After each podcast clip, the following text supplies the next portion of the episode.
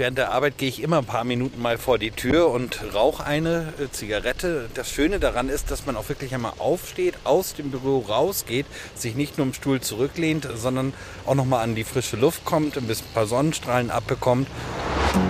Ja, Raucherpause mit Sonnenstrahlen, das ist ja was Kontroverses, weil man weiß irgendwie nicht, ist das jetzt eine gute oder ist das eine schlechte Pause? Ja, naja, man denkt ja wirklich erstmal, Rauchen ist schlecht und man sieht schon, wie die Lungenbläschen sich verteeren. Ja, stimmt, aber immerhin ist eine Raucherpause ja überhaupt mal eine Pause. Also mir fällt es ja oft schwer, so an regelmäßige Pausen zu denken und überhaupt Pause machen ist ja auch gut. Ja, irgendwie hat die Pause ja ein schlechtes Image. Ich musste das auch erst lernen im Lauf der Zeit. Aber Pausen sind wirklich wichtig, wenn man gute Arbeit leisten will. Unser Thema heute im FAZ-Podcast Beruf und Chance ist deshalb, wie gelingt die perfekte Arbeitspause? Ich bin Nadine Bös, verantwortlich für das Ressort Beruf und Chance hier in der FAZ. Und ich bin Ursula Kals, Wirtschaftsredakteurin in der FAZ. Sonnenstrahlen habe ich wirklich ein paar abbekommen für die Recherche dieser Podcast-Folge, weil ich habe ein paar Kolleginnen und Kollegen begleitet dabei, wie sie ihre Pause machen. Ich habe zum Beispiel hier unser internes FAZ-Mittagspausensportprogramm besucht und ich war mit zwei Kolleginnen im Park spazieren und natürlich war ich auch in der Kantine, das ist ja der Klassiker. Und überall haben mir die Leute erzählt, warum sie so Pause machen, wie sie es gerade tun. Ich nehme an dem Mittagspausensport teil, weil ich finde es entspannt, wenn man den ganzen Tag am Schreibtisch sitzt, sitzt man ja doch ein bisschen angespannt. Wir haben hier am Fatz Tower direkt so eine kleine Grünanlage. Das dauert 15 Minuten, wenn man da einmal rundherum geht. Und ich finde es mega angenehm nach Mittagessen. Also erstens, dass man nicht so ein Food-Baby dann mit sich rumträgt und zweitens einfach auch noch mal ein paar Schritte geht und frische Luft schnappt. In meiner Mittagspause gehe ich regelmäßig in die Kantine hier im Haus. Ich gehe immer sehr gerne mit nur einer Person in die Kantine, äh, denn für mich ist abseits vom Essen immer auch eine gute Unterhaltung sehr wichtig. Dazu gehört für mich auch nicht in der Gruppe zu gehen, weil dann redet man meistens nur über die Arbeit. Und um abschalten zu können, ist für mich wichtig, immer eine andere Person, gerne auch aus einer anderen Abteilung zu treffen und dann auch über Privates sprechen zu können. Das finde ich wichtig, um den Kopf mal frei zu kriegen von der Arbeit und dadurch fühle ich mich einfach als Person auch gesehen und nicht nur als Mitarbeiter. Welche Art Pause zu machen hat dir denn jetzt am besten gefallen, Ursula? Ja, Nadine, also ich müsste jetzt ja vorbildlich und total korrekt antworten. Die Pause mit dem Sport. Mir imponiert sowas auch, aber das stimmt nicht. Denn also Sport, das treibe ich irgendwie abends, ehrlich gesagt, auch Stichwort Duschproblem, gerade jetzt im Sommer. Ich finde das komisch, dann so ein bisschen verschwitzt hier zu sitzen. Und als Pendlerin schluckt mir die Parkrunde gefühlt, natürlich nicht objektiv, aber gefühlt einfach zu viel Zeit. Also kurzum, das letzte von diesen drei interessanten Optionen, das Kantinengespräch, das finde ich schön, kommunikativ und entspannt. Also ich habe ja alle diese Pausen mitgemacht. Äh, ich habe nur passiv geraucht in der Raucherecke, aber auch da muss ich sagen, ich mache selber gerne solche fünf Minuten Pausen, dann in der Kaffeeküche eben mit einem guten oh, ja. Kaffee. Also da schließe ich mich total an, Nadine. Das mag ich auch wahnsinnig gerne. Also vielleicht mit weniger Koffein, aber Socializing, Brainstorming to go, Ideenbörse in der Teeküche obwohl ich merke, Nadine, jetzt während ich das sage, es klingt schon wieder so nutzwertorientiert. Also man kann ja einfach mal Pause machen. Also wenn ich mich entscheiden müsste zwischen all dem, was ich jetzt hier erlebt habe, dann wäre wirklich der Mittagspausensport mein Favorit, weil es mich irgendwie so positiv überrascht hat. Also im ersten Moment dachte ich, dass Kollegen sich eine halbe Stunde freischaufeln dafür, dass imponiert mir total und das würde ich gar nicht schaffen. Und dann dachte ich auch, das ist unangenehm, wenn man da rumhampelt und die eigenen Kollegen das sehen. Es war dann tatsächlich so, dass die mich richtig überreden mussten, mitzumachen und nicht nur einen O-Ton mitzunehmen. Und als ich es dann aber gemacht habe, war es total super. Also es hilft wirklich gegen diese Verspannungen, die man so vom vielen Sitzen hat. Und es ist mit Musik. Die Kursleiterin war total nett. Und ich muss jetzt hinterher sagen, ich habe leider um die Uhrzeit, wo das ist, immer eine Konferenz, sonst würde ich tatsächlich wiederkommen. Also da kriegt man richtig Lust drauf. Ich finde auch das Stichwort Musik ist klasse. Also irgendwas mit Musik zu machen ist ja immer schön. Sport ist vorbildlich und das meine ich wirklich sehr ernsthaft, denn wir sitzen ja immer länger. Also es gibt eine aktuelle Studie, an Werktagen sitzen wir durchschnittlich 9,2 Stunden. Das hat zugenommen. Ja, also nicht nur die Sitzerei, sondern glaube ich auch Körperumfänge. Und ist klar, dass nicht nur die Krankenkassen da ausflippen. Darüber habe ich mit dem Sportwissenschaftler Ben Bark gesprochen. Der ist nämlich als Coach mit diesem Thema unterwegs, wie wir gesünder leben und arbeiten und vor allen Dingen regelmäßiger pausieren. Und der betont, dass jede bewusste Unterbrechung, also jede Pause, eine Form der Selbstwertschätzung ist. Mit dem haben wir gesprochen. Und ich habe mit dem Psychologen Johannes Wensche gesprochen. Der ist sozusagen Deutschlands bekanntester Pausenforscher. Der hat unheimlich viel dazu gemacht. Er arbeitet für die Bundesanstalt für Arbeitsschutz und Arbeitsmedizin und wir beide, Ursula, haben ja auch schon mal für einen Text mit ihm geredet. Da war ich schon wirklich völlig beeindruckt, wie gut er sich auskennt man hat irgendwie immer das Gefühl, der hat ungefähr jede Pausenstudie gelesen, die es so in den vergangenen 100 Jahren gab. Und Venture hat auch selbst Studien gemacht und kann zum Beispiel sagen, welche Arten von Pausen uns gut entspannen oder sowas wie, wie lange die Pausen eigentlich sein sollten. Das ist ja auch ganz wichtig. Oh ja, also ich glaube vor allen Dingen die letzte Frage, die wird jetzt Führungskräfte, die uns äh, zuhören, beschäftigen. Und zwar vielleicht uneingestanden, denn das ist ja politisch nicht korrekt und auch nicht betriebsratskonform, das zu sagen. Aber ich vermute mal, Chefs hätten das gerne, dass man möglichst kurze Pausen macht oder vielleicht, manche sehen wahrscheinlich am liebsten auch, dass man gar keine Pausen macht. Ja, also vielleicht, aber Johannes Wenscher hat mir von einem berühmten Pausenforscher erzählt, der heißt Otto Graf. Und der hat schon Mitte des 20. Jahrhunderts rausgefunden, dass es eigentlich totaler Quatsch ist, den Leuten die Pause vorzuenthalten. Nun schon der Graf, also der Otto Graf hatte eben festgestellt, dass die Menschen bei ihrer Arbeit nicht wirklich den ganzen Tag durchgängig produktiv sind, sondern einen Teil ihrer Arbeitszeit mit sogenannten maskierten Pausen äh, verbringen. Das sind ja Tätigkeiten, die eigentlich nicht zur Zielerreichung, also ihrer Arbeitsaufgabe tatsächlich nötig sind. Also zum Beispiel unnütze Wege, die man äh, auf sich nimmt oder ja, heutzutage wäre es vielleicht sowas wie bei einer Büroarbeit einfach mal die Tageszeitung online lesen oder unentdeckt auf dem Smartphone rumspielen.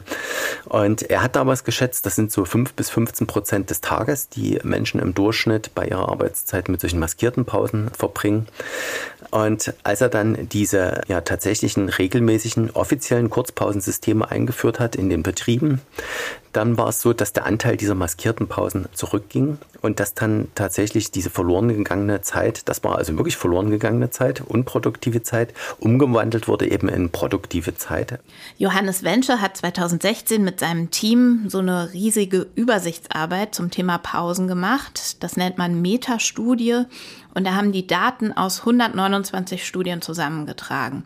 Und ich sag dir, die haben nicht eine einzige gefunden, wo die Pausen einen negativen Effekt gehabt hätten. Sondern was ist denn stattdessen rausgekommen? Manchmal hatten so kurze Pausen von weniger als zehn Minuten sogar einen ähnlichen Effekt auf die Erholung wie ein kleiner Kurzurlaub. Wie bitte? Das ist ja wirklich total überraschend. Das finde ich ist ja eine Hammererkenntnis. Also ehrlich gesagt, das haut mich irgendwie um. Streng genommen, wenn man das jetzt wirklich ernsthaft umsetzt, müsste das jetzt zu einer Revolution in unseren Arbeitsabläufen führen. Eigentlich müsste das das auslösen, ja. Und ich finde gerade so abgebrüht effizienzgetriebene Ehrgeizlinge, die manchmal auch so dummstolz angeben, dass sie Pausen für Pillepalle halten und äh, Kaffee zwischendurch ist nur was für Weicheier, die müssten da doch aufhorchen. Ja, absolut, weil es ist eben total wichtig, Pause zu machen. Deswegen habe ich Johannes Wensche auch gefragt, woher eigentlich dieses schlechte Image von Pausen kommt. Mhm. da kann man nur spekulieren. Es wird halt meist mit ähm, vertaner Zeit assoziiert, also nicht produktiver Zeit. Aber man vergisst vielleicht als Unternehmen, als Organisation, wie wichtig doch die Regeneration ist und auch einen starken Einfluss eben auf das Wohlbefinden der Beschäftigten hat welches eine Voraussetzung ist, dass man auch leistungsfähig und konzentriert arbeitet. Natürlich auch auf die äh, Gesundheit. Also wer nicht gesund ist, der ist krank vielleicht und muss dann zu Hause bleiben oder zum Arzt gehen und fehlt dann dem Unternehmen auch. Wir haben auch einige Studien gemacht, die zeigen, dass die Pausen sogar das Fluktuationsverhalten der Beschäftigten beeinflussen können. Also in Teams, die regelmäßig Pause machen oder sogar zusammen Pause machen, haben wir gesehen, dass dort die Fluktuationsrate im Jahr, die Kündigungsrate geringer ist. Das heißt, auch da können natürlich Unternehmen durch ein gutes Pausenmanagement Vorteile für sich einbauen in ihr Unternehmen. Denn ja, so eine Fachkräftegewinnung ist natürlich heute sehr aufwendig und eventuell auch mit hohen Kosten behaftet. Stichwort Fachkräftemangel. Unternehmen könnten ja auch auf die Idee kommen, wenn man knappes Personal hat und es irgendwie klemmt an allen Ecken und Enden, dann muss das vorhandene Personal einfach mehr schaffen. Aber, das sagt Johannes Wensche auch, das ist ein Trugschluss, weil ohne Pausen wird es einfach auch nicht funktionieren, produktiv zu sein. Das haben wir ja gerade gehört. Mhm. Deshalb, Ursula, mich würde mal interessieren, was denn dein Coach dazu sagt, wie wir diese Pausen dann gut verbringen sollten. Ja, er hat was empfohlen, was mir als militanter Multitasking-Feinin wie Öl runtergeht. Ganz spannend, hören wir uns das doch mal an, was Ben Bark dazu sagt. Die perfekte Pause in meinem Verständnis der heutigen Zeit besteht eigentlich aus zwei ganz wichtigen Bausteinen. Und zwar Distanzierung und Abgrenzung. Ich glaube, das ist das Wichtigste, weil wir leben in einer Welt, in der wir ständig abgelenkt sein können, in der wir ständig Informationen auch zur Verfügung gestellt bekommen. Deswegen ist es auch wichtig, sich klar zu machen, dass es unterschiedliche Formen von Erholung braucht, nämlich solche, die eine körperliche Ebene betrifft, eine geistige, sag mal, intellektuelle Verstandesebene und auch eine seelische Ebene, eine äh, tief emotionale Ebene. Und die perfekte Pause besteht eben daraus, Abstand zu nehmen zu den Dingen, die uns im Alltag fordern, oft in einer hohen Taktrate. Ich fände es großartig, wenn Menschen wieder in der Lage wären, sich zu langweilen und dabei auch Zeit mit sich selbst zu verbringen. Ich würde sagen, es ist grundsätzlich sehr sinnvoll, achtsamer zu werden. Und damit meine ich wahrzunehmen, was um einen herum passiert. Wie riecht es hier? Was höre ich gerade? Was sehe ich oder was spüre ich auch? Atmen ist ein ganz, ganz wichtiger Baustein, den wir alle irgendwie hinkriegen, aber mit irgendwie meine ich eben auch, dass er im Alltag oft so stattfindet, dass wir sehr flach, sehr schnell ausschließlich im Hals-Rachenraum atmen. Das macht letztlich Stress und macht sehr müde. Wenn wir also hier ein bisschen mehr Konzentration und Achtsamkeit besitzen würden, hätte das einen ganz enormen Einfluss auf unser Stressempfinden und auch auf unsere Leistungsfähigkeit? Also ich merke, mit dem Stichwort Achtsamkeit tue ich mich nach wie vor so etwas schwer, aber Atem, da bin ich natürlich sofort voll dabei und wir wollen jetzt natürlich alle wissen, wie das denn funktioniert und geht mit der guten Atmung. Das scheint ja relativ einfach umsetzbar zu sein und vielleicht kann man das gleich hier beim Hören nebenbei mal exerzieren oder mal ausprobieren, was Ben Bark uns empfiehlt. Genau, also ein zentraler Baustein für eine gute Atmung ist die natürliche Atmung, bei der wir eben auch die Bauchdecke heben und senken, also in den Bauch hineinatmen. Und ganz einfach gesagt, etwas langsamer atmen. Es muss gar nicht maximal tief sein, aber gerade die Ausatmung etwas zu verlängern. Denn dabei findet dann sozusagen eine innere Bremsreaktion in unserem Körper statt und unser Vagusnerv wird stimuliert, der uns dann zur Ruhe kommen lässt. Das heißt, die Herzfrequenz geht nach unten, die, der Blutdruck sinkt und so weiter und so fort. Das heißt also irgendwie kleiner Effekt und große Wirkung, aber man muss sich das natürlich bewusst machen. Also gut durchatmen und, wenn ich ihn richtig verstanden habe, auch mal aus dem Fenster gucken, ins Grüne schauen, einfach mal so die Gedanken und die Blicke schweifen lassen. Aber ich finde das schwer, okay. echt. Also ich kenne das einfach von mir selbst, dass mhm. ich manchmal so vertieft bin, dass ich einfach vergesse, Pause zu machen. Oder was mir auch passiert ist, dass ich abends vergesse, Schluss zu machen mit der Arbeit und zu gehen. Und manchmal verpasse ich dann dadurch den Zug. Also ich finde, es ist nicht trivial, das Ganze. Nee, trivial ist das nicht. Darum haben wir ja auch beschlossen, nochmal so eine Sendung darüber zu machen.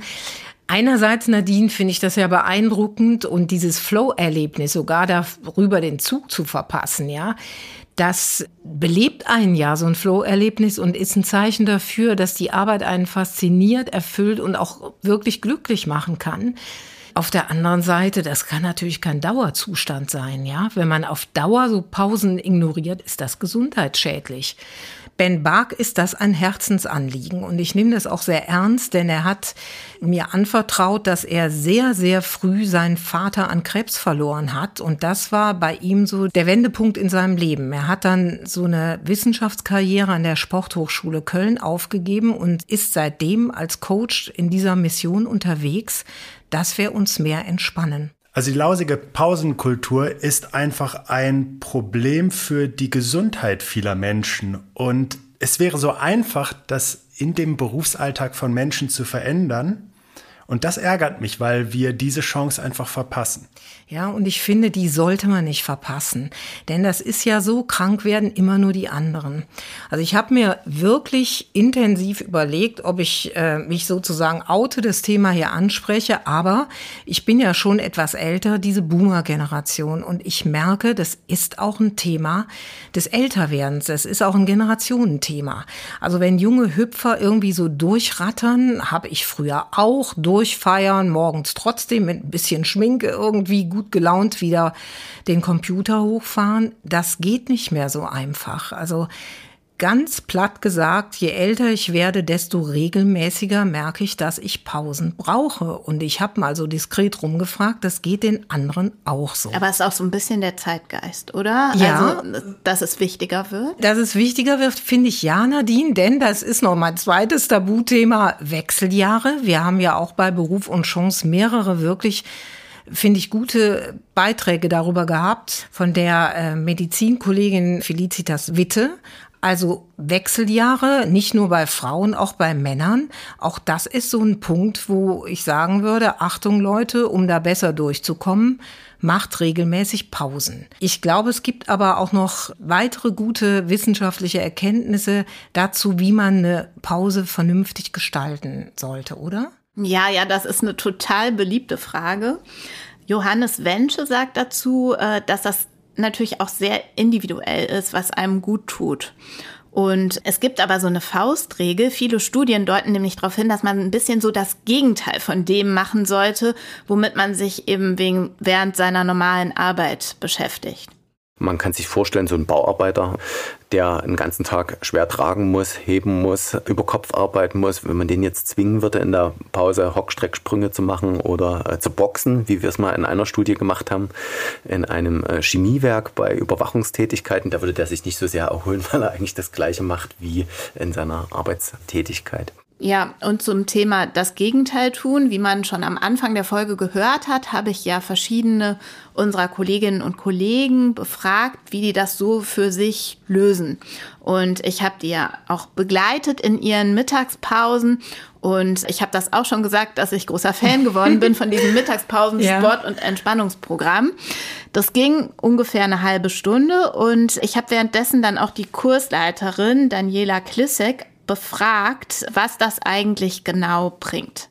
Also es geht in der Mittagspausenaktivität darum, dass man zum Beispiel verkürzte Muskulatur, die durch langes Sitzen und durch einseitige Bewegung oder eben Nichtbewegung hervorgerufen werden, dass man da wieder eine Auflockerung, Blockaden lösen, Verspannungen lösen reinbringt äh, durch sanfte Bewegungsaktivität und zum Schluss gibt's noch eine kleine Entspannung, um dann einfach den Kopf wieder freier zu bekommen für den restlichen Tag. Ja, und das ist eben ein Musterbeispiel, was quasi umgekehrt funktioniert wie bei dem Bauarbeiter, dass man eben das Gegenteil macht von einer Sitztätigkeit. Und ich habe Daniela Klissek dann auch gefragt, ob das eigentlich nicht illusorisch ist, das im Arbeitsalltag wirklich regelmäßig unterzukriegen, weil das war ja von Anfang an so der Punkt, der mhm. mich beeindruckt hat, dass die Leute das schaffen mittags. Aber sie findet es irgendwie überhaupt nicht. Also diese Mittagspausengestaltung, die geht ja nur eine halbe Stunde. Und wenn einem seine Gesundheit wirklich wichtig ist, dann schafft man das auch, das in seinen Tag mal zu integrieren. Es kommt halt darauf an, wo man seinen Fokus drauf legt. Also wenn man sich gerne fit halten möchte, wenn man seiner Gesundheit was Gutes tun will, dann schafft man das auch, das zu integrieren. Plus wenn es einem nicht wichtig ist, dann wird man sich die Zeit nicht nehmen wollen dafür. Das sagt Daniela Klissek, die hier in der FAZ das Mittagspausensportprogramm einmal die Woche leitet. Ja, sie hat ja völlig recht damit. Das ist eine Kopfentscheidung, ne? Aber sich selbst auf Trab zu bringen, so zwischendurch, mal, das geht ja noch viel niederschwelliger. Wissen wir theoretisch ja alle, tun wir aber nicht täglich. Dabei liegt die Lösung doch so nah, außer man arbeitet im Bungalowbüro. Aber aufgrund der Immobilienpreise wird's das nicht so häufig geben. Also kurzum, Treppen laufen. Daran erinnert Ben Bark und er hat noch ein paar Tipps, um wirklich auch den Körper zu fordern. Also für effiziente Übungen und Aktivitäten im Büro haben wir oft schon eine Treppe um die Ecke. Die kann man super benutzen. Da wird Muskulatur aktiviert, der Kreislauf in Schwung gebracht. Ansonsten kann man gerade auch Telefonate im Gehen verbringen. Ich fände es unheimlich schön, wenn Meetings, wann immer das möglich ist, mit einer gewissen Aktivität auch versehen werden, beispielsweise im Gehen stattfinden. Und ansonsten kann man schön in der Mitte eines Meetings oder zu Beginn auch oder während einer längeren sitzenden Tätigkeit aufstehen, beispielsweise den Skifahrer machen. Das ist eine sehr beliebte Übung, die ich immer vormache, um zu zeigen, wie wirkungsvoll drei Minuten sein können. Dafür nimmt man einfach einen etwa hüftbreiten Stand ein. Beide Füße sind fest am Boden, auch die Ferse. Dann schiebt der Po ein bisschen bei einer Kniebeuge nach hinten, als würde ich mich auf einen Stuhl setzen wollen. Und in dieser Hockbewegung fange ich an, so ein bisschen aus den Knien zu wippen, aus den Oberschenkeln zu wippen. Und dabei werden große Muskelgruppen in Bein und Gesäß angesprochen, die dann ganz schnell etwas mit unserem Stoffwechsel verändern. Das ist so eine ganz einfache und wirkungsvolle Methode. Und ein bisschen eine peinliche, wie ich irgendwie finde, oder Nadine? Das klingt ja alles gut mit der Skifahrerübung, die scheint ja mega effizient zu sein. Kann man ja machen. Vielleicht wollen die Hörer das jetzt auch mal ausprobieren direkt. Aber mal ganz ehrlich, Nadine, würdest du sowas im Großraumbüro exerzieren? Also ich gebe zu, ich nicht. Nee, würde ich auch nicht. Würde ich im Großraumbüro wirklich nicht machen. Übrigens bin ich auch mit den Treppen skeptisch, weil das auch nicht auf jeden passt. Wir sitzen ja hier zum Beispiel im 14. Stock. Ja. Und es ist halt schon weit. Dagegen dieses Aufstehen beim Telefonieren, das finde ich schon sinnvoll, weil äh, wir haben jetzt hier auch diese höhenverstellbaren Schreibtische und wechseln sowieso zwischen Sitzen und Stehen. Und wenn man dann eh schon steht, dann kann man beim Telefonieren auch mal ganz gut durch den Raum gehen, finde ich. Aber so Übungen, ganz ehrlich, also ich würde mindestens mal die Tür zumachen. Das würde ich auch. Und dann hoffen, wir haben ja Büros auch mit Glastüren, ganz modern und wirklich hell, aber da auf gar keinen Fall. Aber für meine Skepsis hatte Ben Bark überhaupt kein Verständnis. Also er findet gar nicht, dass man sich damit zum Affen macht, ganz im Gegenteil. Aber zum Glück hat er noch eine diskretere Übung parat. Es ist eine Frage der Wertschätzung für mich persönlich. Ich finde es komisch, dass wir uns alle an einen Bahnsteig stellen und wie blöd auf ein Handy oder einen kleinen Bildschirm starren und abgemeldet sind, während wir uns im nächsten Moment in Frage stellen in einem Büro, wo andere Menschen mich in Bewegung sehen können und ich ein gutes Vorbild sogar sein kann für diese Menschen, aber mindestens etwas mache, was mir persönlich und meiner Gesundheit sehr gut tut, in Frage stellen. Das ist für mich etwas, wo wir jeder persönlich uns einmal in Frage stellen dürfen, ob unsere Glaubenssätze, die wir da haben, unsere inneren Spielregeln so richtig sind oder ob es nicht gerade, wenn es um mich persönlich geht und ich weiß, ich tue mir etwas Gutes, im Zweifel stecke ich sogar jemanden an, der noch mitmacht, das nicht Grund genug ist, da in eine Aktivität mich zu versetzen. Und Wer da wirklich am Anfang ein bisschen Herausforderungen hat, das ist alles in Ordnung, der kann kurz zwischendurch rausgehen. Es gibt schon gute Möglichkeiten, das auch in einer anderen Ecke äh, eines Raumes zu machen oder eben Übungen zu machen, die man nicht so gut sieht. Und dann will ich auch direkt da noch das Beispiel liefern. Ich kann mich ja alleine hinstellen und die Gesäßmuskulatur einfach statisch kräftig anspannen. Das sieht kein Mensch, aber da passiert trotzdem eine ganze Menge. Und wer das mal so zwei, dreimal am Tag für drei Minuten gemacht hat, der wird merken, dass die Gesäßmuskulatur am nächsten Tag ganz schön kräftig trainiert worden ist. Die spürt man dann einfach. Also da bin ich dabei. Unsichtbar die Po-Muskel anspannen, das probiere ich mal aus. Denn das stimmt natürlich, damit hat er mich sofort bekommen. Das kriegt ja keiner von außen mit, außer mein interner Muskelaufbau. Und das hilft bestimmt auch gegen Suppenkoma oder Energielöcher am Tag. Und ich finde, es kostet nicht so viel Selbstüberwindung. Das ist übrigens auch was, was ihr ja mit eurem Spaziergang auch erreicht. Sozusagen Sport light in den Stresstag einbauen. Also das finde ich auch für Leute, die nicht so eine Affinität zu Sport haben, wirklich eine gute Möglichkeit. Ja, das war auch wirklich eine total charmante Art, seine Pause zu verbringen. Dieses mhm. schlichte um den Block gehen. Und als ich mich dabei den Kolleginnen angeschlossen habe, haben die auch wirklich, während wir da spazieren gegangen sind, sehr reflektierte Sachen dazu gesagt, warum die das machen. Ja, einfach den Kopf frei kriegen. Also für mich muss es nicht mal in der Mittagspause sein, sondern ich spaziere auch super gern so eine Stunde danach, wenn ich diesen Post-Lunch äh, Durchhänger habe oder ein paar Stunden konzentriert gearbeitet habe und merke einfach, dass dass mein Kopf einfach brummt und ich mal kurz raus muss und einen kleinen Reset mache. Und ich finde, so ein Spaziergang, so genau diese 15 Minuten ums Karree, das bringt so viel. Das gibt mir, gibt mir Kraft. Ja, dieses äh, Kopf kriegen finde ich auch total wichtig, weil also es passiert, halt, weil es ein ganz anderes Setting ist. Erstens, man bewegt sich, das tut schon mal gut, aber es ist auch noch mal, das Auge kann ein bisschen schweifen und ja, man ist mal kurz von dem Schreibtisch weg. Lustig finde ich, die Raucher, die ich in ihrer Raucherecke ja auch besucht habe, die haben ganz ähnliche Sachen gesagt, auch wenn jetzt Rauchen die Luft nicht gerade frisch macht und die Raucherpause ja wirklich einfach einen total schlechten Ruf hat. Ich finde das schlechte Image, der trägt die Raucherpause völlig äh, zu Unrecht, äh, denn ich gehe ja nicht raus, um Freizeit zu haben, sondern vielleicht ist das entgegen aller Ratschläge. Ich nehme meine Gedanken vom Schreibtisch äh, tatsächlich mit und denke in der, an der frischen Luft, in anderer Umgebung nochmal genauer drüber nach. Und oft kommt dann am Ende eine bessere Formulierung raus, als wenn man sie am Schreibtisch ersonnen hätte, wo man dann verzweifelt länger gebrütet hätte. Und das Beste ist, Ursula, sogar der Pausenforscher Wensche hat was Gutes an der Raucherpause gefunden.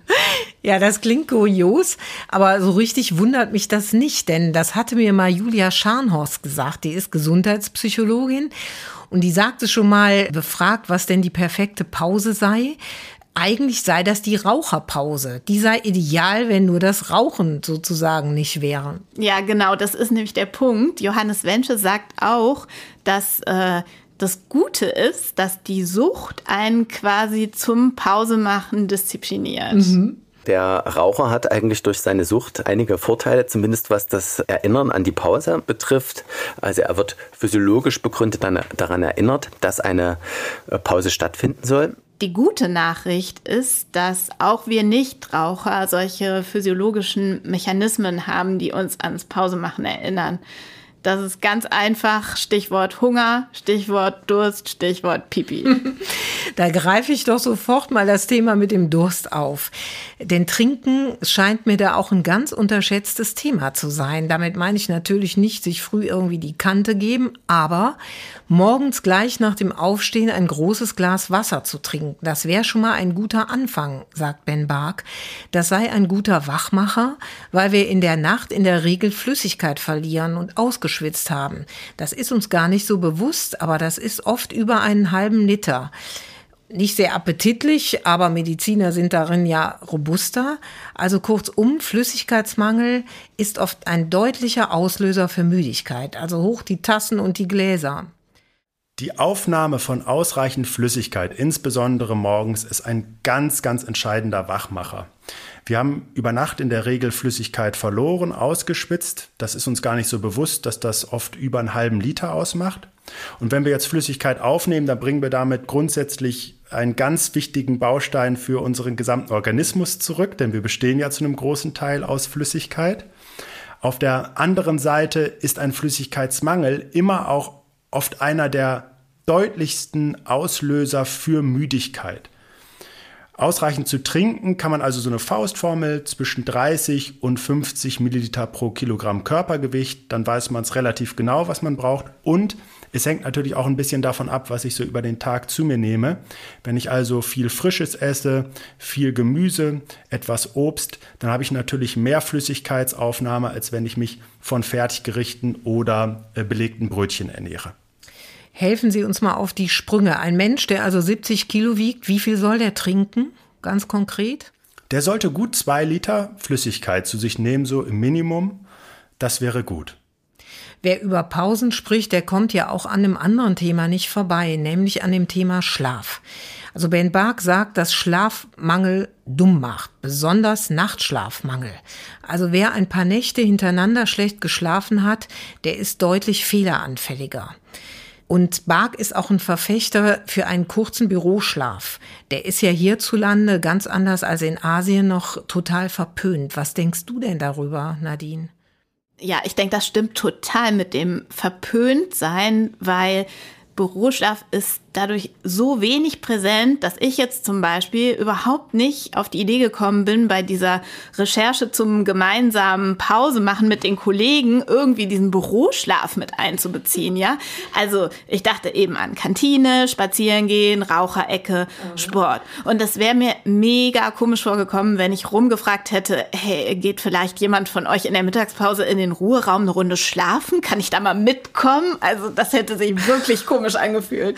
Ich glaube, ich hätte das auch nicht gefragt. Ich wäre da auch nicht auf die Idee gekommen, aber ihm ist das so auch ein ganz wichtiges Thema, weil er sagt, es gibt ernstzunehmende Studien, die behaupten, dass wir das Risiko für schwere Erkrankungen um beinahe 50 Prozent reduzieren könnten, wenn wir das wirklich machen, uns regelmäßig in der Mittagspause mal kurz aufs Ohr zu legen.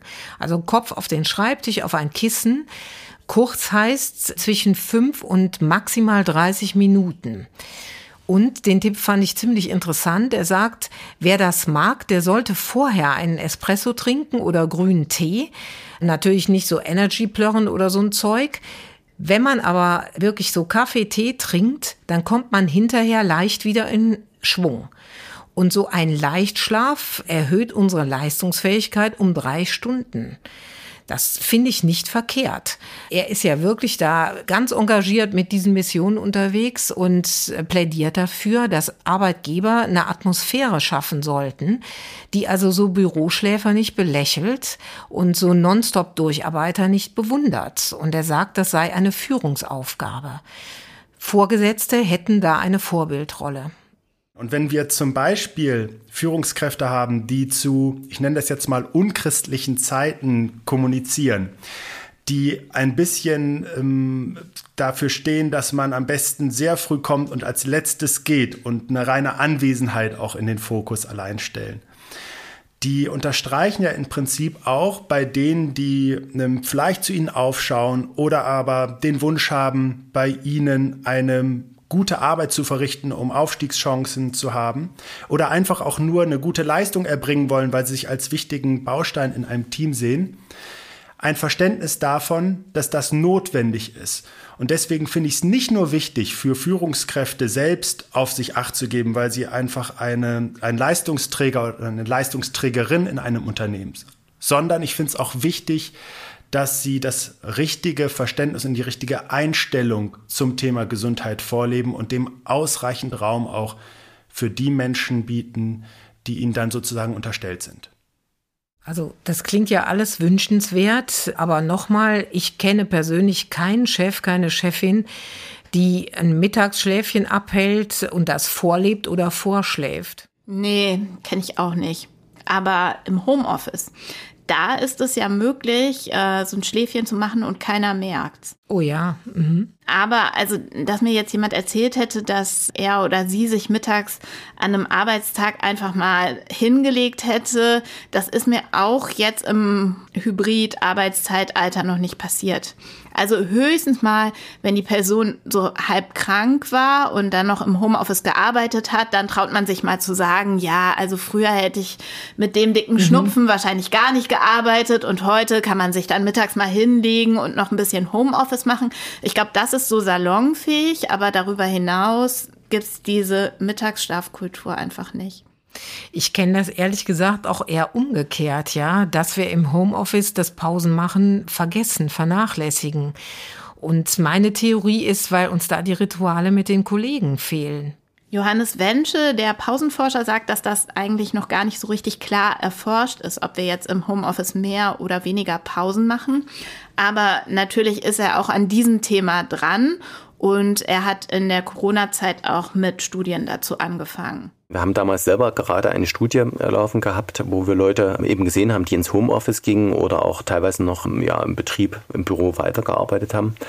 Und da haben wir nur sehr geringe Unterschiede tatsächlich festgestellt. Es war so, die Leute, die nur im Homeoffice gearbeitet haben oder auch im Homeoffice gearbeitet haben, haben eine etwas äh, kürzere tägliche Pausendauer ähm, berichtet, aber das war auf einem sehr hohen Niveau, also immer noch über 40 Minuten pro Tag, die sie ähm, mit Pause auch verbracht haben.